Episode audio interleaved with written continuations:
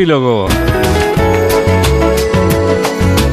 Epílogo que firma Julián Cabrera. Hola Julián. Hola Juan Diego, muy buenas tardes. Bueno, pues ponemos epílogo a una semana en la que de entrada conocíamos el nuevo gobierno.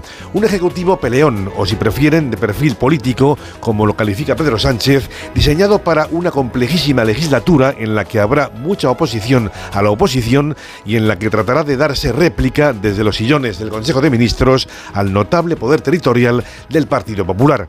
Semana en la que, entre otras muchas cosas, la amenaza que para muchos supone la amnistía frente al Estado de Derecho se debatía en el Parlamento Europeo dándose una muy curiosa paradoja. El gobierno le dice a Europa que este es un problema interno, pero al mismo tiempo se lo lleva a Suiza para negociarlo nada menos que en presencia de verificadores internacionales a mayor gloria del prófugo Puigdemont y ofreciendo con ello la imagen de una salud democrática como poco muy renqueante.